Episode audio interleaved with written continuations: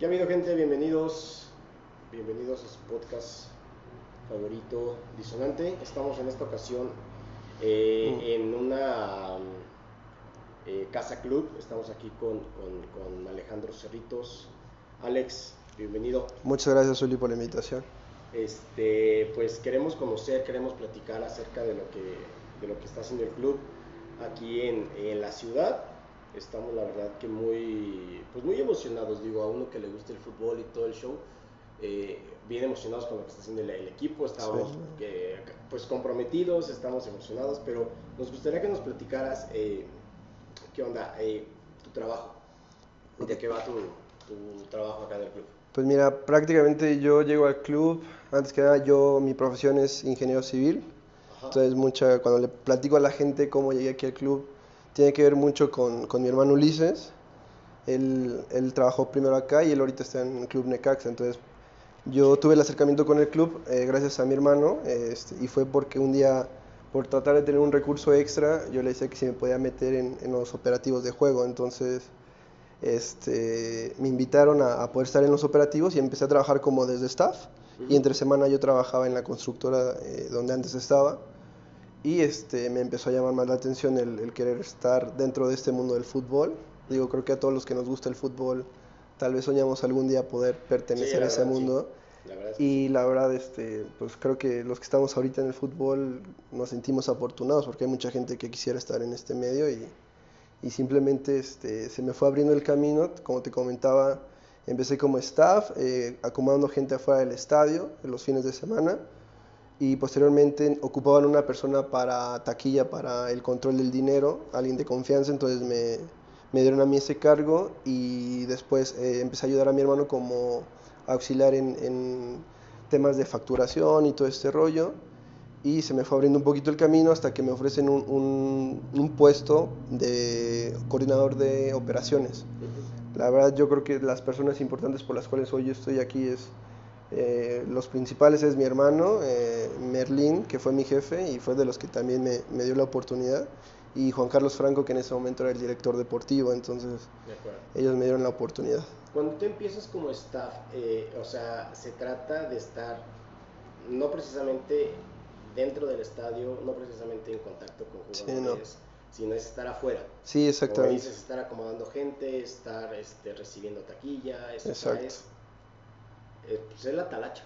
Exactamente. Sí, realmente mi función era esa, acomodar gente y ahora sí que cortar boletito. Ujú. Pero, digo, era para tratar de tener un ingreso extra y después este, sí le comentaba, no sabes que quiero, aunque sea de utilero, pero me gustaría trabajar en el equipo y estuve, bueno, después yo renuncio a mi trabajo Ujú.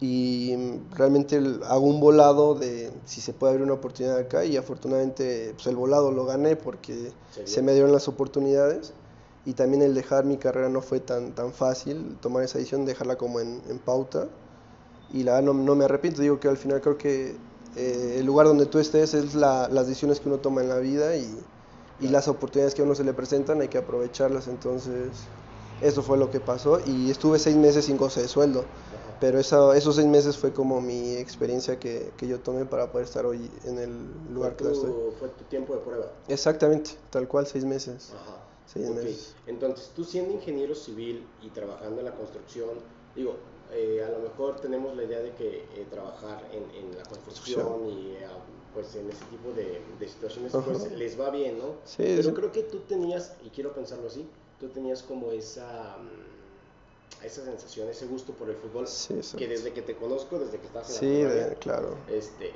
sé que lo has tenido. Sí, era como un, un sueño y dije, bueno, pues en una de esas sí pega y digo, este, empecé como staff y es- todo se fue dando y, eh, y obviamente uno sí tiene el gusanito de, digo, de pertenecer al mundo del fútbol y te digo, fue un, un factor ahí que, que se dieron que a mi hermano a la vez le ofrecen un puesto en, en Necaxa y es donde se me, abre, se me abre a mí la ventana para estar en el área deportiva, porque anteriormente estaba como en el área de operaciones, como te comentaba, y yo donde quería estar er- era en el área deportiva, donde tienes el contacto directo con, con el jugador y cosas más directas con, con lo que es el, el tema de fútbol.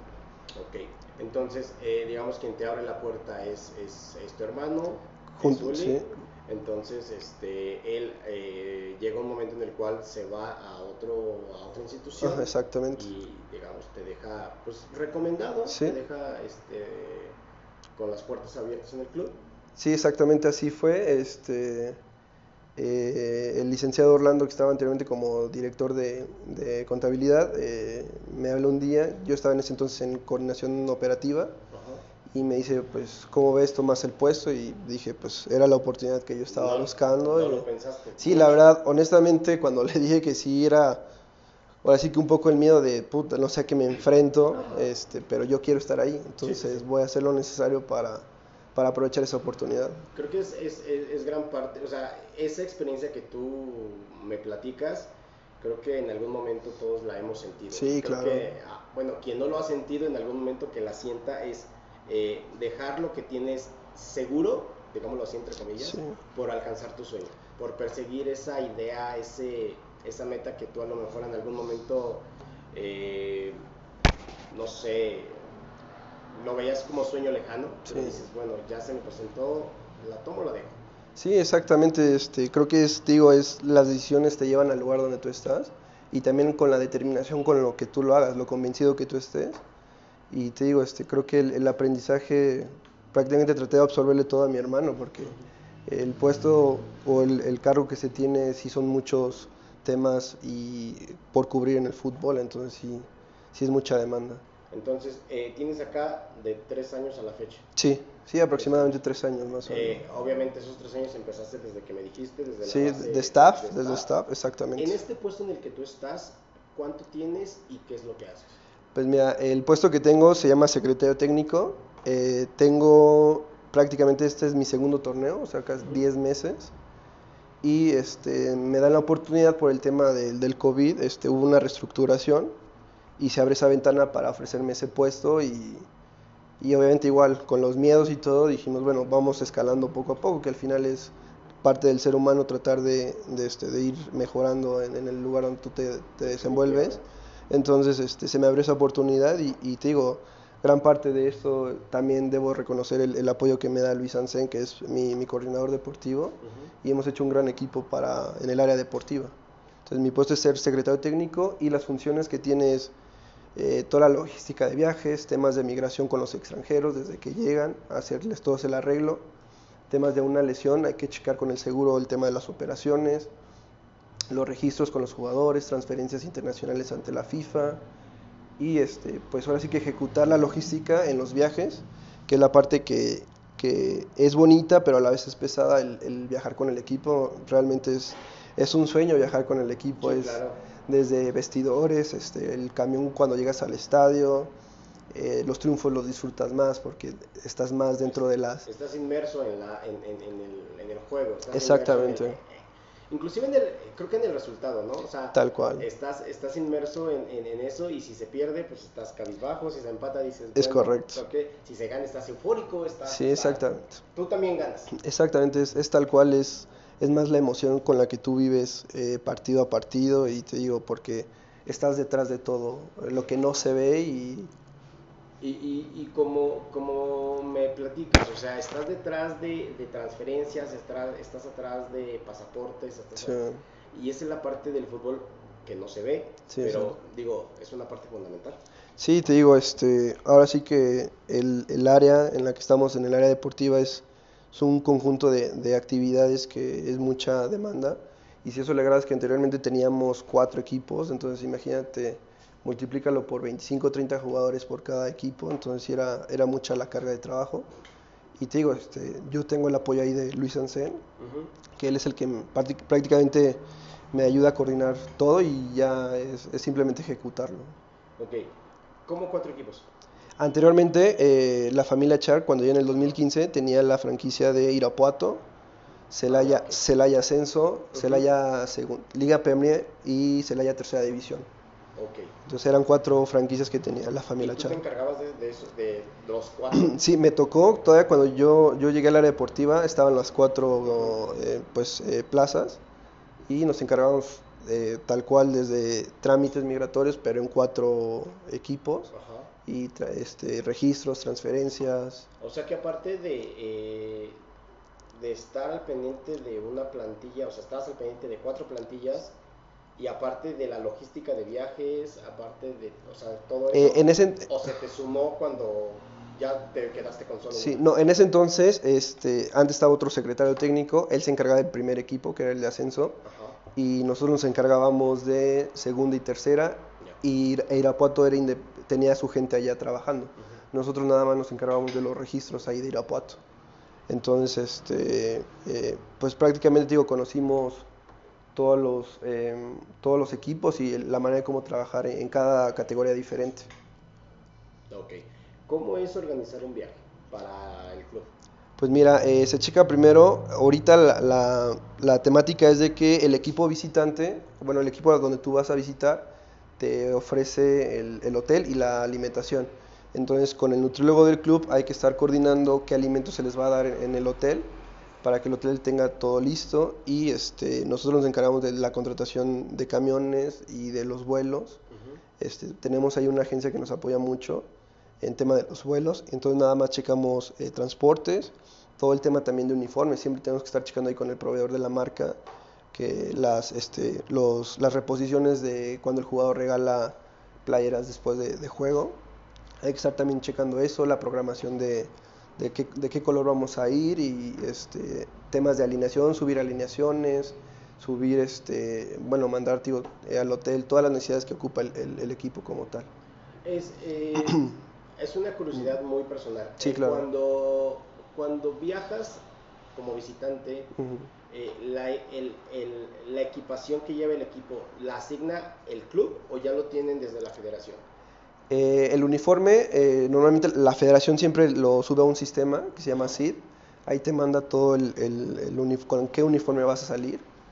Y nosotros nada más nos encargamos de coordinarlo con la marca para que podamos tener todos los uniformes este, con, los que, con los jugadores que van a ir al viaje. Entonces, una vez llegando al, al lugar, eh, nos encargamos de checar luego, luego habitaciones para entregar a jugadores, alimentación y posteriormente se les entrega hidratación y este, la atención médica y de, este, del tema de kinesiología de algunos jugadores que requieren algún masaje o alguna otra situación. Ok, y cuando el jugador eh, intercambia playeras o regala playeras en- el público, es- Sí. eh, también tiene que estar al pendiente de, ese tipo- de, de reponer esas, Sí, esas- claro. ese Sí, claro, porque este, normalmente el jugador ocupa dos playeras. Este, yo anteriormente eso no lo sabía, uno cree que nada más juega con, con una y, y hay, dif- hay diferentes jugadores que se cambian hasta el short en el segundo tiempo, entonces tenemos que tener todo eso listo, calcetas nuevas. Inclusive el calzado, ¿no? Sí, tal cual, este, dependiendo el jugador, te digo, ya depende de cada jugador. Este, se cambia a medio tiempo el, el calzado y te digo, la playera, no todos lo hacen, pero sí algunos jugadores este, tienen esas costumbres, obviamente para salir un poquito más frescos, ya no con el sudor del primer tiempo, entonces sí, siempre tenemos que estar checando todo eso y a veces sí es un poquito complicado por el tema de, de la entrega a tiempo de, de- de la marca. Ok. Eh, tengo entendido de que la marca es, eh, es una marca de, aquí de la Celayense, ciudad, sí, es- exacto. Es Keuka Exacto. y es la que ha vestido al equipo desde Sí. hace, pues no sé, ¿qué te gusta? ¿10 años? Sí, yo creo que sí. De hecho, te- yo tengo entendido que Keuka en ese entonces le maquilaba a Homa y se hizo esa transición cuando desaparece Homa y se convierte en Keuka. Me parece Cuando, cuando Homa vestía al Celaya, Al Atlético. Era, era, era el Atlético que. Celaya. Exacto. Sí, que era por allá como del 95. Siete, no, sí, 96, ajá, más o sí, menos. cuando estaba Emilio Butragueño, Exacto. cuando viene Hugo Sánchez, cuando viene Michel. Exacto. ¿sí? Eh, entonces, eh, Homa le cede los derechos o Keuka compra o cómo está. Sí, ahí sí desconozco. eh, tengo entendido que, este, te digo, el- la, la fábrica, no sé si se llamaba ya Keuka, pero le fabricaba, le maquilaba a Homa. ajá. Entonces creo que de- desaparece Homa y hacen la transición a, a Keuka y a partir de ahí pues eh, viste al, al equipo Keuka, ya tiene bastantes años. Ok. Entonces, eh, tu trabajo comienza, digamos, tu jornada laboral comienza a qué hora? Pues mira, el horario normal acá es a las 9, Ajá. este, no hay a veces hora de salida, es la realidad.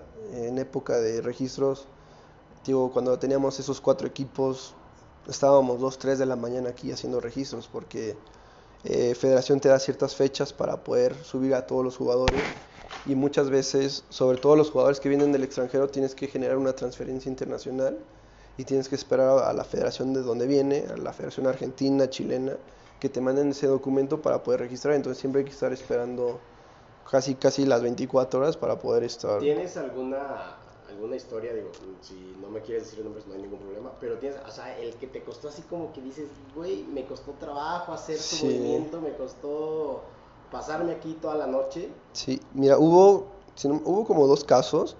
Uno fue un venezolano, este Coba, que hace poquito se acaba de, ir del equipo. Él, por ser venezolano, este, hubo mucha traba ahí en, en Venezuela para poder, para poder traerla acá. En ese entonces, cuando traemos a, a Coba de Venezuela, había mucha manifestación allá en el país.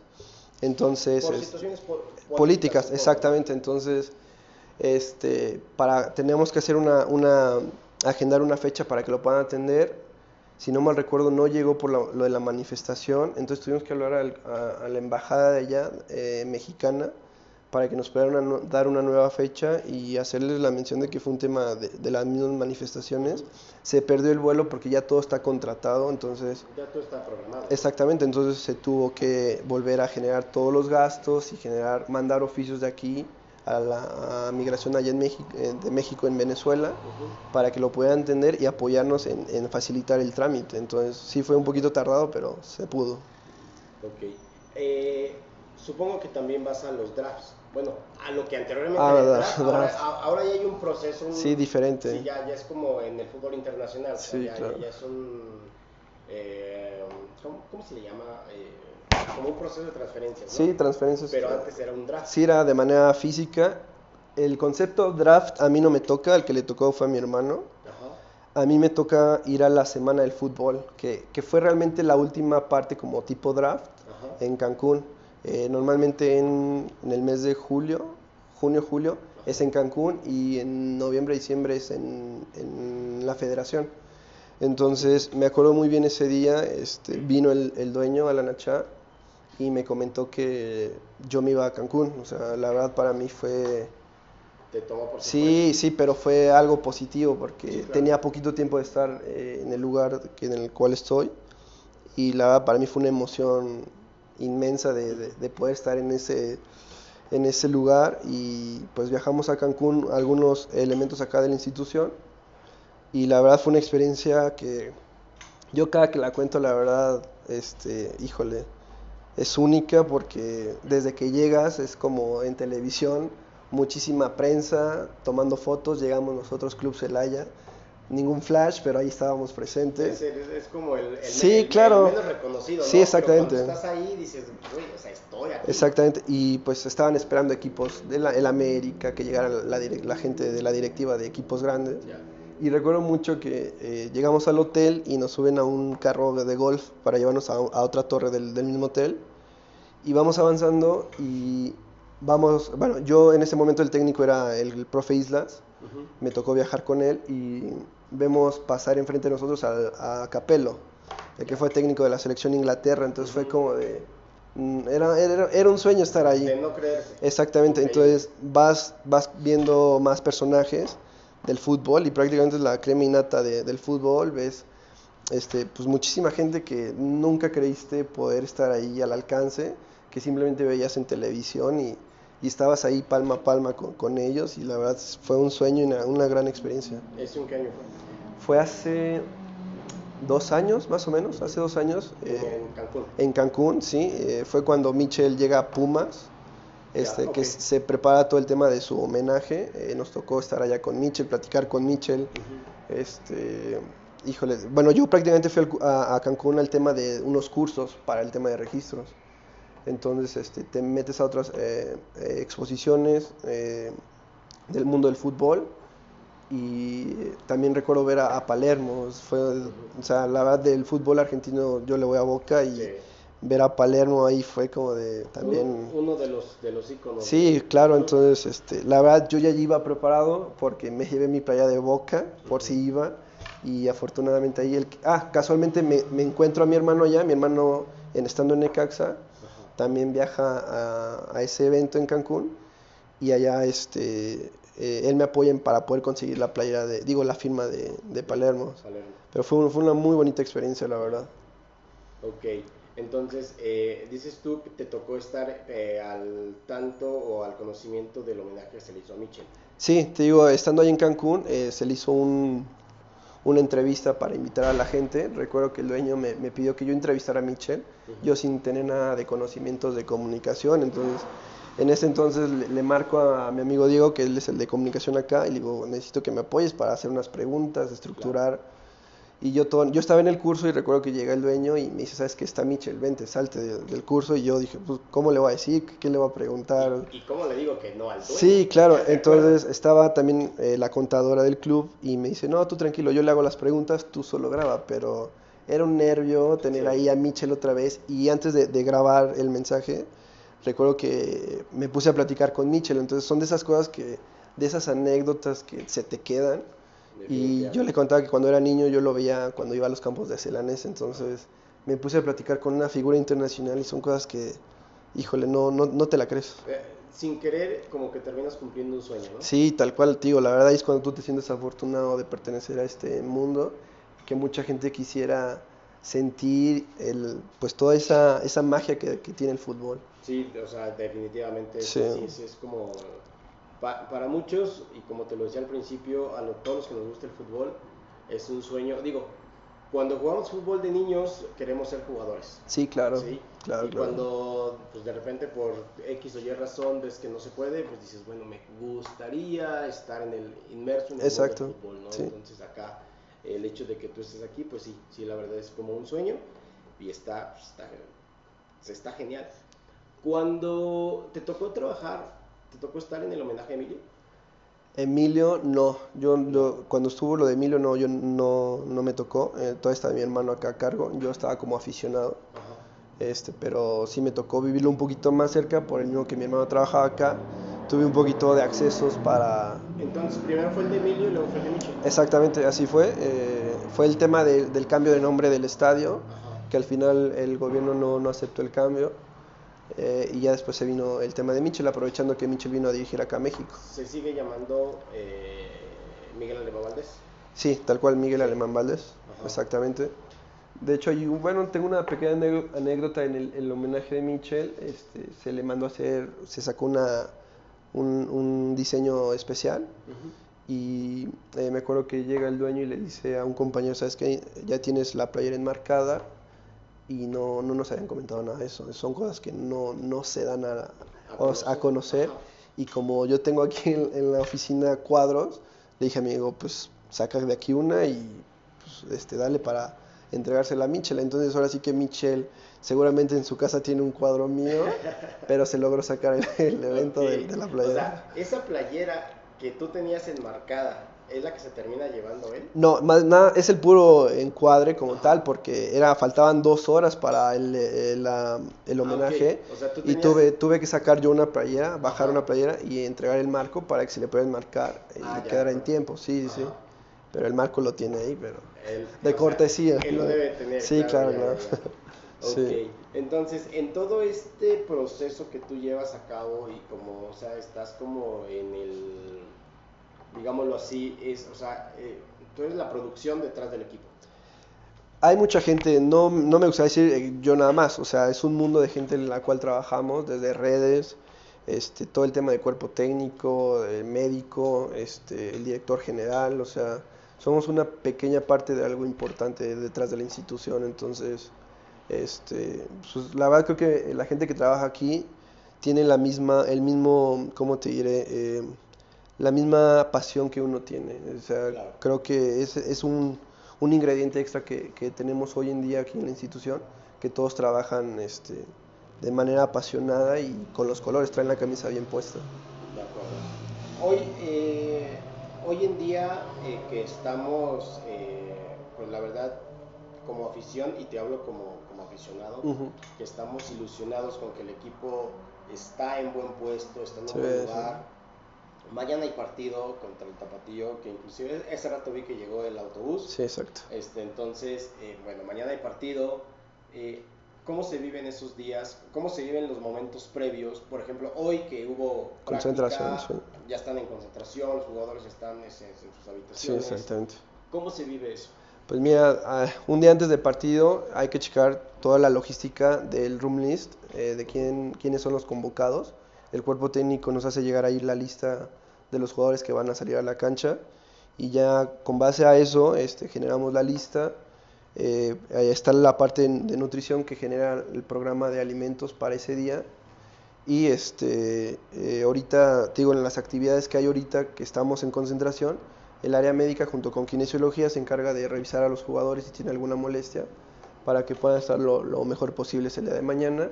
Y con el tema del equipo visitante, este, Luis Sansen se encarga de coordinar el tema de su llegada, de que el hotel esté eh, preparado para la llegada del equipo. Eh, también checar el tema de, que el tránsito cuando se trasladen del hotel al estadio, eh, tránsito los apoyo policía a su llegada. ¿Les sea favorable su, su, llegada? Sí, exactamente. Y en el sistema pues subimos la lista de convocados que lo pide la federación, quien está ahorita con la nueva modalidad nos pide Federación eh, quién va a estar en, el palco para que la, gente de Federación pueda detectar la parte de la directiva que va a estar allá. Y este, pues prácticamente es eso, eh, checar todo el tema de hidratación y, otras cosas. Este. Ok, entonces, como mañana hay juego, hoy hubo práctica, mañana, ¿cómo se prepara el equipo para enfrentar el partido? Mira, eh, al inicio, bueno, primero es el desayuno, se tiene ya, una programación, primero es el desayuno, los jugadores que no son convocados eh, se, les, se les cita para seguir entrenando, ellos sí entrenan. Y posteriormente empiezan las actividades aproximadamente como a las 2 de la tarde, empieza la charla técnica, eh, que está acá en el auditorio, eh, se junta todo el equipo y, y, ahí es donde el cuerpo técnico hace el análisis de, del equipo que rival. se va, rival exactamente, entonces ahí se hace una plática de, de algunos temas a, a, a, llevar a cabo el día en el, en el partido y posteriormente de ahí eh, los jugadores se trasladan a vestidor dos horas antes para el tema del cambio, de calentamiento y todo, todo el tema previo al partido, el, ambiente que, que, se genera. Empieza la plática. exactamente, la motivación, exactamente. Tal cual. Ok, de acuerdo. Y, y, entonces el equipo rival llega al estadio igual, con dos horas antes. Dos horas antes, sí, está dentro del reglamento, tienes, tienen que llegar dos horas antes acompañados, digo, de, de, o sea, son varias cosas que, digo, no, no se, se, conocen mucho, pero siempre tiene que estar un agente vial acompañándolos desde su llegada hasta su retirada y este, tratar de apoyar al equipo rival, siempre tratamos de, darles el apoyo en temas de hidratación, temas de hielo, porque muchas veces después del partido el área médica eh, solicita lo que se llama crioterapia, que es el donde los jugadores se, se sumergen en el hielo para la recuperación muscular entonces tratamos siempre de apoyar al equipo visitante con, con algunas cosas. Entonces, ¿quiere entender que el equipo visitante sale del estadio que una hora, dos horas después del partido? Eh, después del hotel salen dos horas antes. Después del partido se quedan aproximadamente una hora, hora y media, dependiendo cada. Por el tema de la, de la, este, la recuperación, de los que se meten a, exactamente. al hielo y todo eso. Sí, hay, hay, equipos que literal se bañan y, y se, van de regreso a, a la ciudad de origen. Entonces, son, a mí me toca y son viajes, sí son viajes pesados porque es prácticamente, son dos, tres días de estar todo el tiempo haciendo este, actividades para llevar a cabo el partido y sí, sí es un poquito pesado llegar en la madrugada. Cuando un equipo rival viene con muchos días de, anticipación, ¿se le brindan instalaciones para que entrenen? Sí nos ha pasado, eh, el último fue Venados, creo que fue, no, no fue, fue no qué equipo fue, fue Dorados, fue Dorados, nos pidió la cancha 1, llegaron con un día antes todavía, normalmente el, el, reglamento es llegar un día antes del partido y Dorados quiso entrenar en la mañana de un día antes y se, se le facilitó ahí la cancha de, de la cancha 1 de la deportiva. La que está aquí a, un, costado del estadio, exactamente. Y digo, normalmente este, todos los equipos tratamos de, de apoyarnos lo más que se pueda. Supongo que es por el tema del horario, del clima, de cosas como de adaptación. Sí, eh, ahora sí que es la adición ahí de, digo, del cuerpo técnico visitante, ya sea que el viaje haya sido muy largo y necesitan movilidad de los jugadores o el tema de, del clima, como tú lo, bien lo mencionas. Cuando tú viajas, cuando el equipo viaja, o sea, tú viajas de cajón eh, cada 15 días. Sí, cada, cada 15 días o, menos porque hay jornadas muy pegaditas.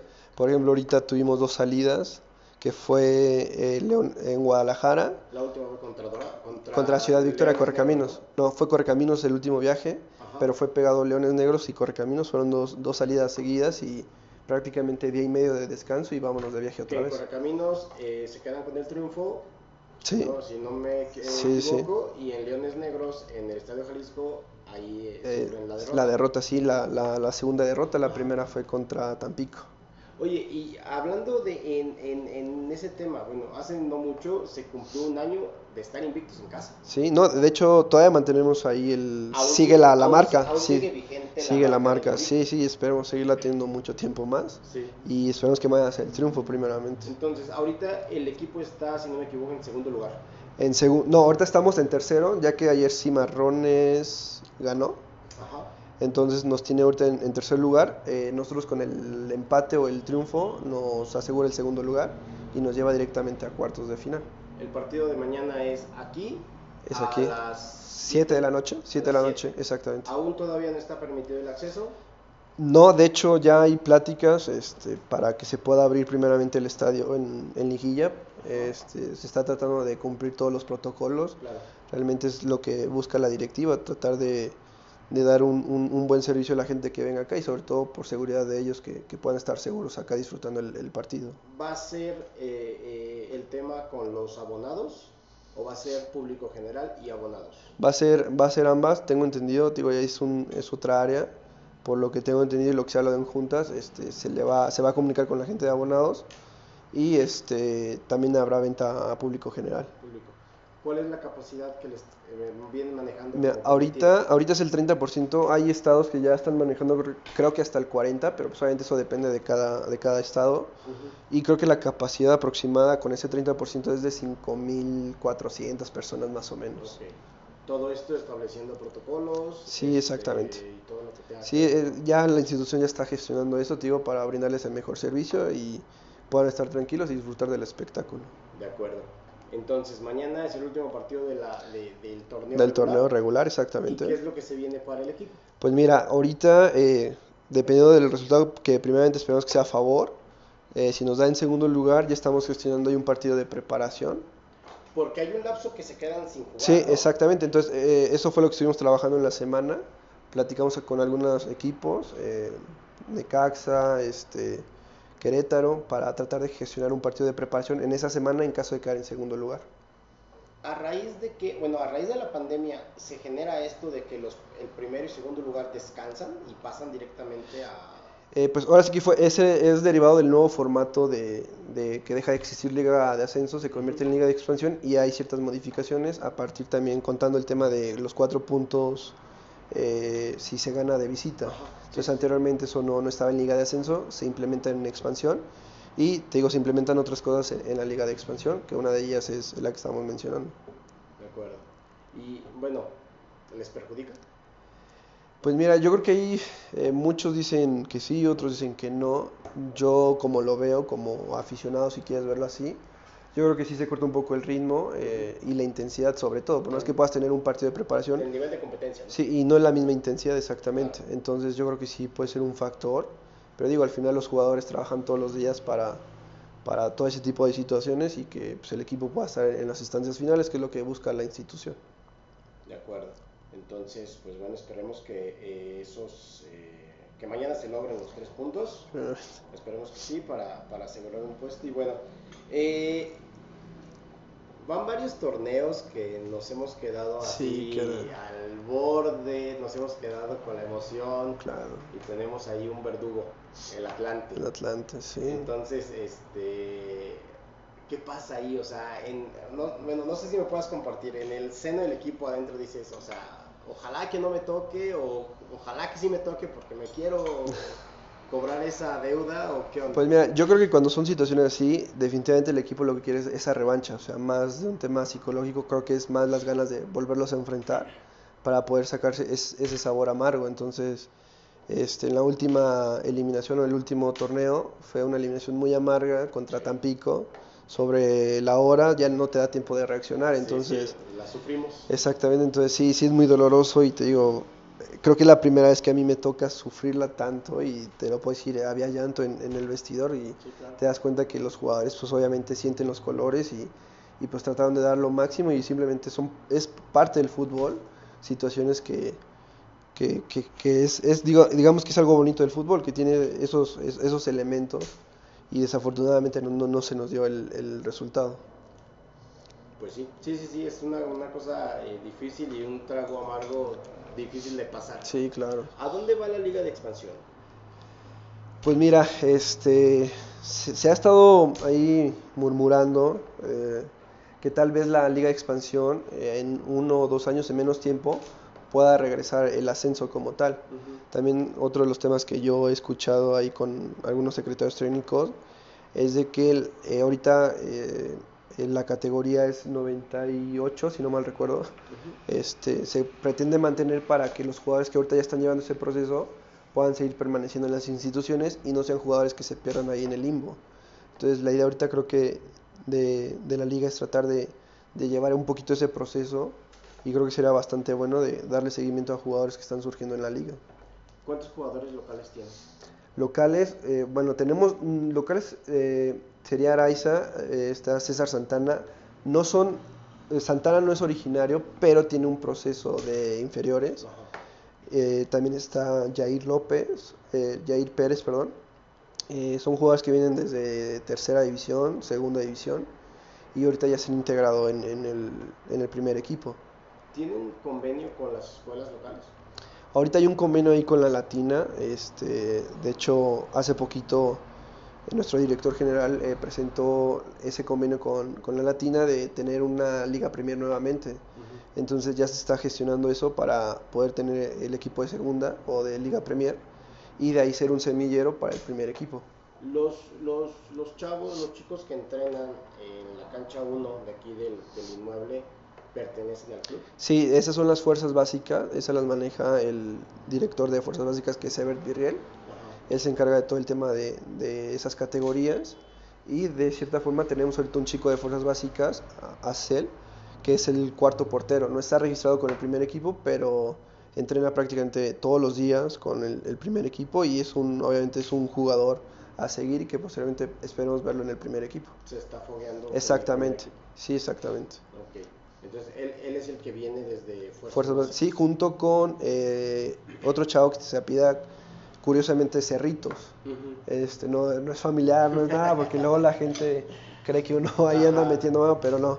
Este, este chavo también está eh, entrenado con el primer equipo y son jugadores que el cuerpo técnico ha detectado que tiene cualidades y por, lo, por eso están ahí contemplados en los entrenamientos. En el equipo técnico, en la parte técnica, ¿cuántas personas están involucradas? Del cuerpo técnico, mira, empezamos con la cabeza, que es el profesor Israel Pat. Uh -huh. Él ahora sí que es, es el capitán de, del equipo. Eh, es el técnico. El técnico, exactamente. Uh -huh. Está el auxiliar Julio César Armendaris.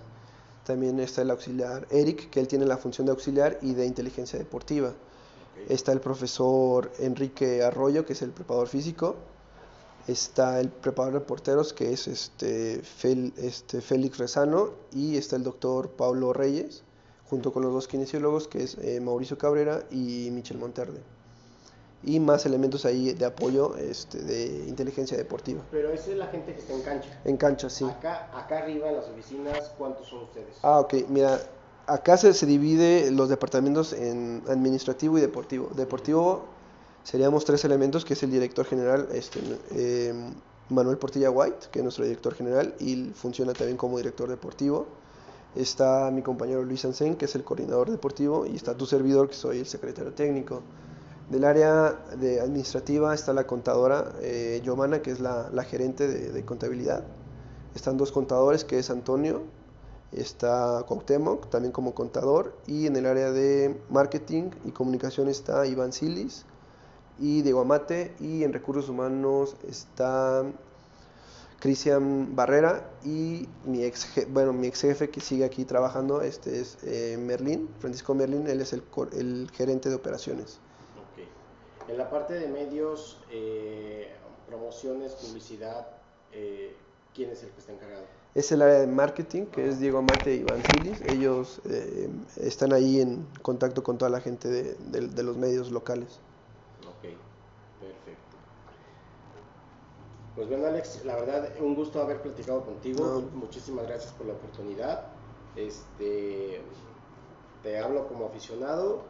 Ojalá mañana logremos el triunfo. Ojalá y este, estemos en, en instancias, en instancias este, finales. Y bueno, una última pre- pregunta antes de que se me, se- se me vaya. Eh, si se llega a, lograr el campeonato en esta liga eh, de expansión.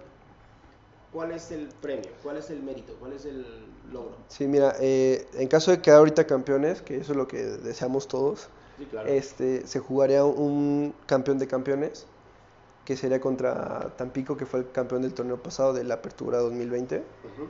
y el, el ganador ahí se llevaría un, un premio económico, que al final es- ese recurso se utiliza para inyectarle a la infraestructura de, de la- de las instituciones. Desde transferencias, desde... Eh, pues prácticamente pues eh, la idea también de, de expansión es eh, sanar un poco la economía y estabilizar la economía del- de los equipos. Sí, porque al final de cuentas todo este, ese tema de la pandemia vino a Sí, dar- ha afectado muchísimo desde patrocinadores, Sí, este, claro. muchísimas cosas.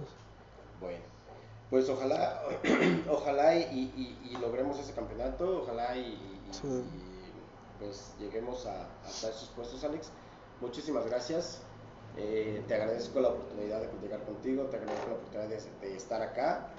Y pues bueno, eh, no sé si nos pudieras eh, aportar, nos pudieras dar eh, redes sociales, tanto tuyas como del club, donde lo podemos seguir, Híjole. este, cómo le podemos, cómo le podemos hacer. Ok, mira, me agarraste en curva, deja agarrar el teléfono. Sí, dale sin problema. Este, de las...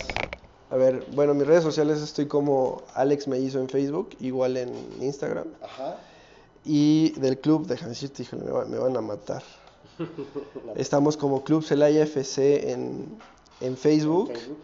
Y en Instagram estamos como... Perdón, Diego, no me mates. Mm, Toro Celaya CD. En Instagram. Toro Celaya CD. Ahí están las, las páginas de- del club. De Y pues es tu servidor. Perfecto, muy bien Alex, entonces este pues eh, ya estaremos subiendo este episodio, estaremos etiquetando ahí las cuentas. Muchísimas gracias. Este, por favor, síganos, apóyenos, gente de aquí de Celaya, apoya al club.